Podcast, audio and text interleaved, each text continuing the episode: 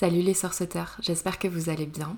Aujourd'hui je reviens avec un petit hors-série euh, qui j'espère ne sera pas le dernier. Je me suis dit que peut-être vous serez intéressés pour m'entendre lire les premiers chapitres de mon roman. Je vais vous expliquer tout en détail tout de suite.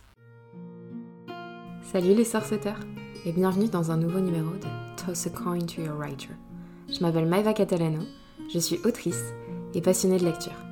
Toss a Coin to Your Writer c'est le podcast sur l'écriture, avec un titre anglais et un accent bien français.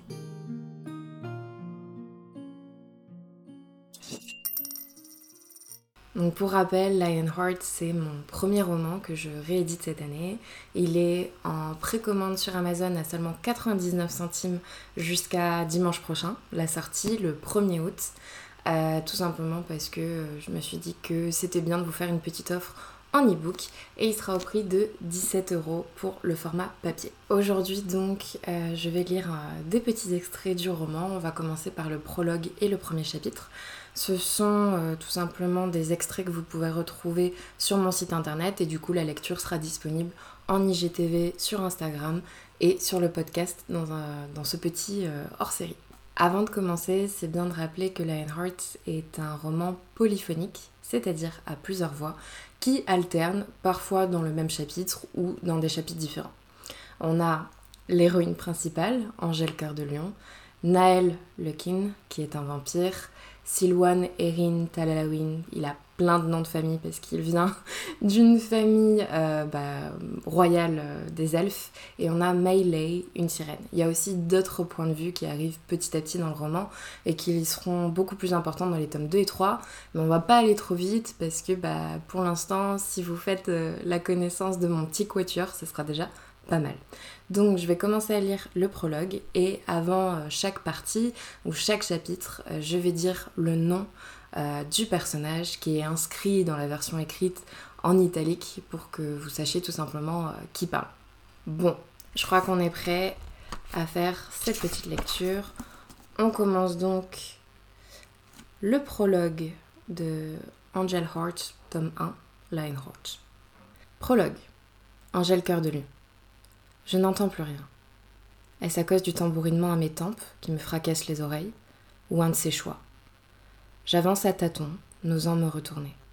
À quoi cela servirait-il de toute manière? Je suis aveugle, faible humaine, qui se taillade les mains en avançant à quatre pattes. Je grimace alors que les bouts de verre s'incrustent sous ma peau. Quitte à me voler mes sens, n'aurait-il pas pu m'ôter également la douleur? Ma vision revient peu à peu, toujours floue. Je décide de ne pas prêter attention à la couleur rouge qui borde mes mains et essuie mes yeux d'un revers de manche ensanglanté. Voilà, les larmes ne me brouillent plus la vue. J'aurais voulu aussi perdre l'odorat pour ne plus sentir cette fragrance douceâtre et écœurante qui caractérise le sang, celle âpre de la sueur et de la peur. Louis refait surface dans un fracas assourdissant, me brisant les tympans. Je plaque mes mains sur mon crâne, mes pleurs affluant de nouveau. Je prie pour que ses cris de douleur soient ceux de son adversaire, et au moment où je rassemble mon courage pour vérifier, l'écran noir reprend possession de mes yeux. Arrête ai-je envie de crier. Je t'en supplie, arrête. Mais il n'entend pas plus que je ne vois. J'aimerais crier pour alerter quelqu'un, mais ma voix est éteinte. Il ne me prive pas de mes sens délibérément, il subit, ses pouvoirs s'échappant peu à peu pour réduire mes minces capacités. J'entends un craquement écœurant, suivi d'un cri monstrueux qui me porte le cœur aux lèvres. Ce n'est rien. Il a simplement atterri sur une table, je me persuade. Continue jusqu'à la sortie. Fais-le pour lui. Je reprends ma marche parmi les bouts de verre, mes larmes diluant le sang sur mon visage et traçant des sillons blancs sur mes joues humides et poisseuses. Naël Lekin. Qu'il me tue, pourvu qu'il l'épargne. On passe donc maintenant au chapitre 1 intitulé Je fais la rencontre d'un odieux mais beau personnage. Angèle Cœur de Lion. Deux ans. Deux ans que je n'ai pas mis les pieds ici. Buckland n'a pas vraiment changé. Est-ce que les petites villes du sud-est de l'Angleterre changent vraiment, après tout? J'ai passé deux ans à Londres avant de retrouver la tranquillité et le calme de Buckland, le long de la Manche. Fini les balades mouvementées en bus londonien pour le travail de mon père. Enfin retrouver les trajets à pied pour aller en cours. Que de joie, si vous voulez mon avis. Je referme la boîte aux lettres. On a beau la vider tous les jours, elle est remplie au petit matin. Je soupçonne les voisins de fourrer notre boîte aux lettres avec les publicités dont ils ne veulent pas. Ça n'a pas vraiment d'importance, nous ne resterons pas longtemps. La maison est vieille et elle sera bientôt rachetée pour devenir un charmant parking. Je feuillette les enveloppes, mais elles sont toutes adressées à Ava et Dan Cœur de Lion, mes parents. Notre nom de famille est particulier et détient plus de sonorité française qu'anglophone. Je me rappelle avoir nargué plus d'une fois des pestes à couettes au primaire. Pourtant, je n'ai jamais mis un pied en France. Tiens, papa, je lance à mon père en lâchant les lettres sur la table. Il pose son journal et son café sur la table, et ses yeux émeraudes dont j'ai hérité lorgnent sur les maudites missives. Encore grogne-t-il. Ses mains passent d'un geste vif dans ses cheveux bruns, puis glissent sous son menton, après avoir effleuré ses quelques rides. Va t'habiller si tu ne veux pas être en retard, me rappelle-t-il à l'ordre. Je monte les escaliers quatre à quatre et tombe sur la porte de la salle de bain, close. Liam, sors de la salle de bain, je m'exclame. Mais je m'amuse, insiste mon démon de frère. Liam est un vrai petit monstre. Bien sûr, il est mignon, avec ses joues toutes rondes d'enfant de 5 ans, mais. Enfin, toutes les personnes étant l'aîné dans leur famille me comprennent largement. Liam, sors maintenant. Non, tu vas le dire à maman, crie mon frérot adoré, seulement par mes parents. Dire quoi, trésor? Que j'ai cassé ta poupée, pleurniche-t-il. Une poupée? Il pleure pour une poupée? De toute façon, je n'en ai pas touché depuis longtemps. Et puis, elles finiront bientôt dans le béton coulé du futur parking. Mais en réfléchissant bien, j'ai déjà légué toutes mes précieuses Barbies à la petite voisine il y a plus de deux ans. Il n'y en a qu'une qui l'a pu. Où tu as pris la poupée, Eliam? Je m'enquis, en parlant un peu plus fort pour aller chercher mes affaires dans ma chambre. Ce mioche va bientôt sortir si je sais de quelle poupée il parle. Celle sur la commode de maman, braille-t-il entre deux sanglots. Je ne sais pas pourquoi, mais je l'imagine en train de pleurer à grosses gouttes, tout en noyant la salle de bain.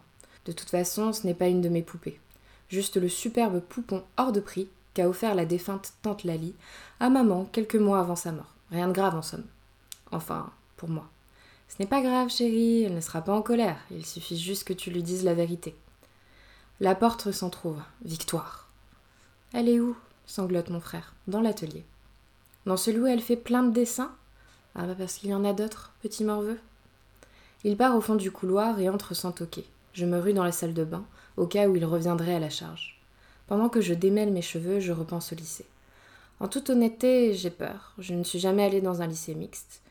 J'ai déjà côtoyé des garçons, ce n'est pas le problème, mais les êtres surnaturels, c'est une autre histoire. Voilà plusieurs dizaines d'années qu'ils se sont dévoilés aux yeux du monde. Étrangement, du point de vue de mon père, ils se sont intégrés à la société. C'est vrai qu'avec mon nom, Angel, on aurait pu se douter que j'allais être confrontée à des vampires et à leurs amis, surtout si on prend en compte la série qui porte mon prénom si particulier et qui traite du même thème que ma vie, les créatures magiques. J'ai longtemps rêvé d'avoir des pouvoirs. Quand j'étais petite et que mon père avait le dos tourné, je jouais à la sirène dans la piscine de l'école. Malheureusement, je ne suis qu'humaine. Une noli, comme disent certains. Mon paternel, qui éprouve une certaine répulsion pour la plupart des créatures surnaturelles, m'a toujours protégée d'eux. Ma mère a décidé que c'en était trop. Je fais donc enfin ma rentrée dans un lycée public. Et j'ai hâte. L'uniforme n'est pas vraiment à mon goût, mais j'imagine que je m'y ferai. Je crois que mon père a surtout peur que je m'approche des vampires. J'essaye de me rassurer en me disant qu'il n'y a pas de raison que ces immortels me trouvent à leur goût. Le don du sang, c'est aussi fait pour ça. C'est marrant comme le nombre de donneurs a largement augmenté après la révélation au monde entier des buveurs du sang. J'inspecte ma queue de cheval et soupire. Ça fera l'affaire. J'enfile mon uniforme et retiens une grimace. J'ai dû pas mal grandir cet été, parce que la jupe me semble un peu plus courte que la réglementation. Mon père va sûrement faire une syncope. Je retrousse les manches de mon ensemble tristouné et observe le logo de l'établissement sur ma poitrine. Je chausse mes converses bleu nuit avant d'enfouir dans mon sac de quoi me changer au cas où. Une tâche est si vite arrivée, n'est-ce pas? Je sors de la salle de bain en trombe pour aller chercher dans ma chambre les quelques affaires qui me restent à prendre avant de lancer sur mon dos, pauvre dos, mon sac de cours. Je déboule dans les escaliers, laissant mon petit frère en pleurs derrière moi. Je savais parfaitement que ma mère allait être en colère. Mais j'ai poussé à dire la vérité, non? Ce n'est pas ça le plus important? Ouais, je suis une sœur indigne. Je m'apprête à refermer la porte quand une voix m'interrompt. Où tu vas, jeune fille? Coincée. Je vais avoir un long discours sur ma jupe et être en retard. Maman, qui semble toujours prête à m'aider, doit être encore dans l'atelier à essayer de calmer mon frère après l'avoir bien disputé. Je ne peux donc obtenir aucune aide venant d'elle face à mon père. En cours, je lâche, surprise que mon paternel n'ait pas encore relevé le nez de son journal. À propos de ton école, j'ai reçu une lettre et. Papa, je n'ai pas le temps. Oui, c'est bon, j'y viens, mais tu as oublié de ranger ma chambre. Je sais, je fais en claquant la porte. Je cours comme à mon habitude avec les manières d'une dératée, tandis que quelques gouttes de pluie commencent à tomber. J'attrape à la va-vite dans mon sac la première chose qui me passe sous la main, c'est-à-dire mon cahier de maths, quel heureux hasard, avant de reprendre ma course.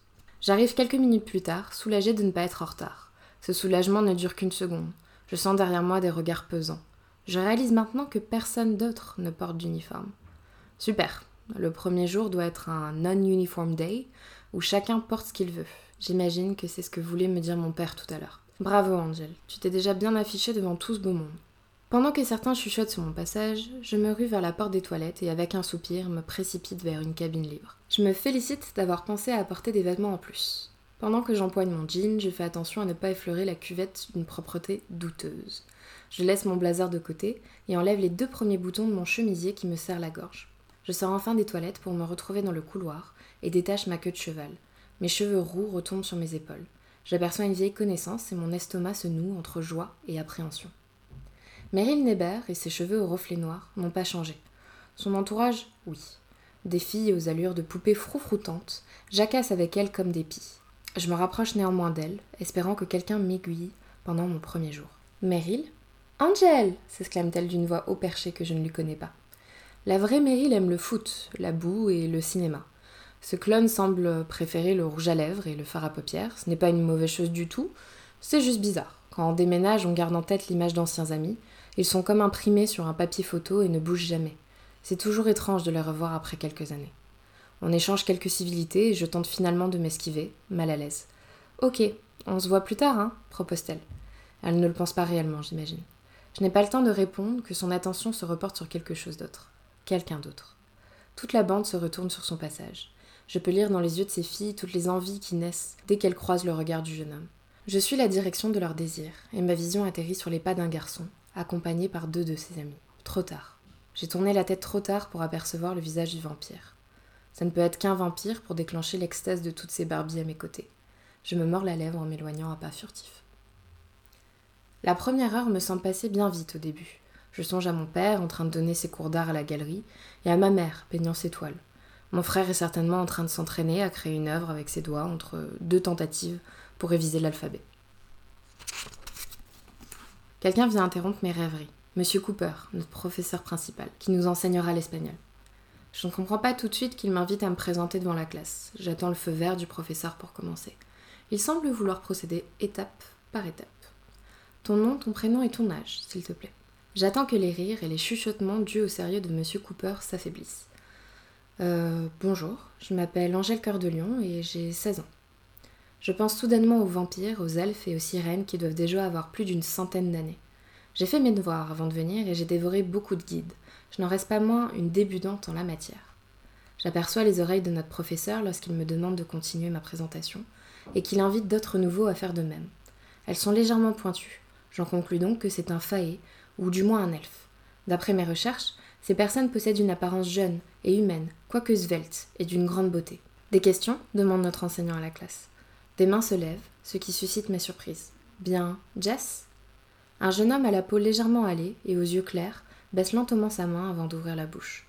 Tu viens vraiment des cieux, mon ange? sourit le garçon aux cheveux châtain clair. Je ne me crispe pas, malgré l'allusion très lourde à mon prénom. Pas vraiment, non, désolé, je réponds au garçon aux prunelles mentalo.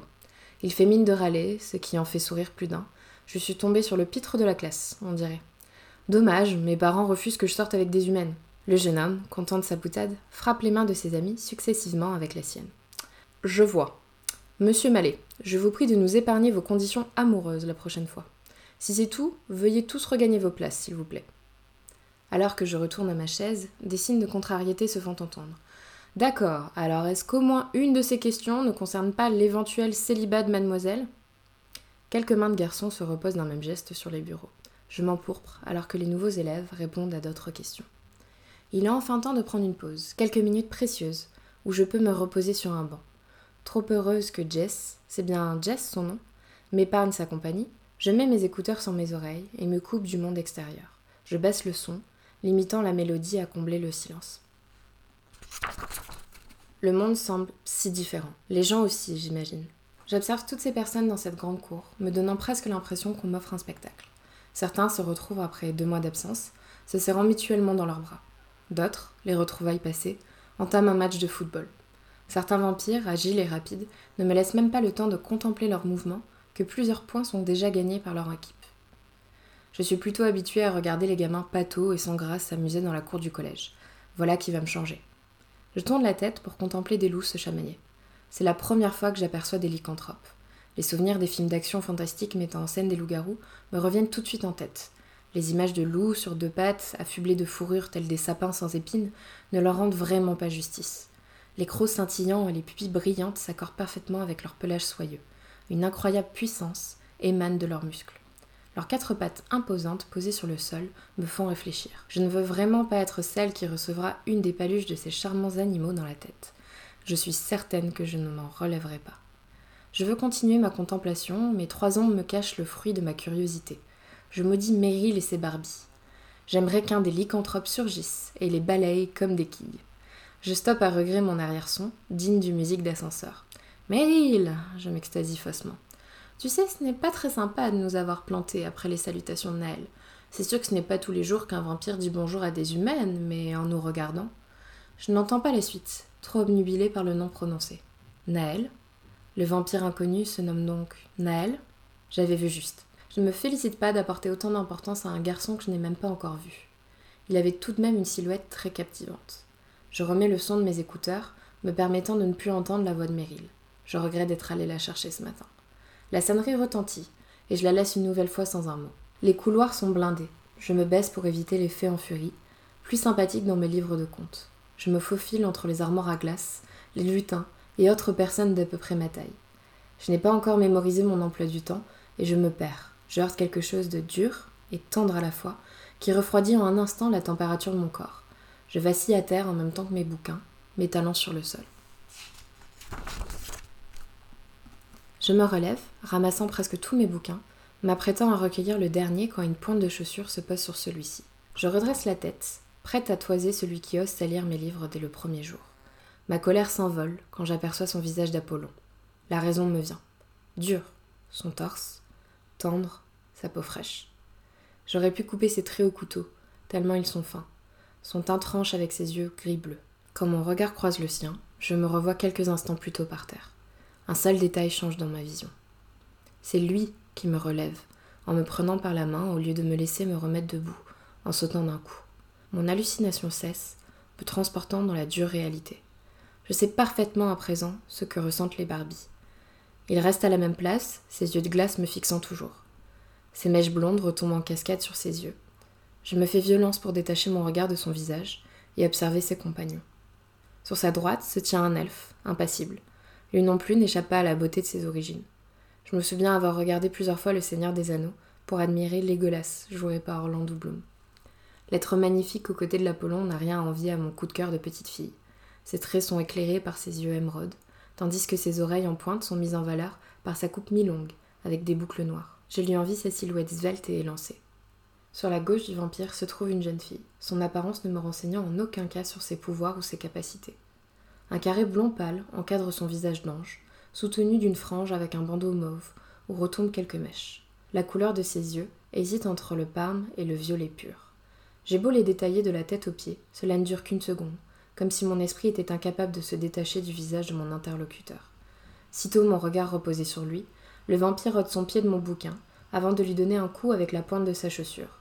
Mon cahier semble rejoindre le plafond avant d'arriver à plat entre ses doigts. Il me le tend, un sourire en coin.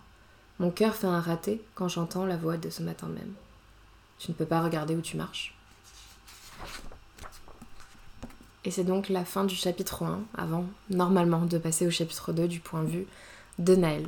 J'espère que vous avez apprécié euh, bah, cette petite lecture. Euh, il a fallu que je la reprenne par euh, plusieurs fois. Ma langue a fourché de nombreuses fois, mais J'espère que, voilà, ça vous a plu, que mon timbre de voix était assez agréable pour vous et que ça, euh, bah, aiguiser votre curiosité, je crois qu'on dit, je crois dit ça. Hein si ça vous intéresse, Lionheart est toujours en précommande en e-book à 99 centimes avant de passer à 4,99€ le 1er août pour la sortie officielle. Et vous pourrez bien évidemment retrouver bah, le format papier également sur Amazon. Vous aurez les liens en bio euh, tout simplement, et sur mon site internet. Euh, j'ai hâte d'avoir votre avis sur cette petite lecture et euh, bien sûr sur le roman. Merci d'avoir écouté ce premier hors-série, Les Sorceteurs. J'espère que ça remplit votre journée de petite magie et qu'on se retrouvera bien vite pour d'autres lectures de chapitres et d'autres romans. En attendant, on se retrouve encore plus rapidement pour un autre épisode du podcast et j'ai hâte que vous l'entendiez. À très vite. Tu retrouveras toutes les infos de cet épisode en description. Tu peux également me trouver et me contacter sur tous les réseaux sociaux à Maeva Catalano. Je sais, c'est pratique. On se voit dans un mois, ou plus rapidement encore si le dieu des romans le veut. À très vite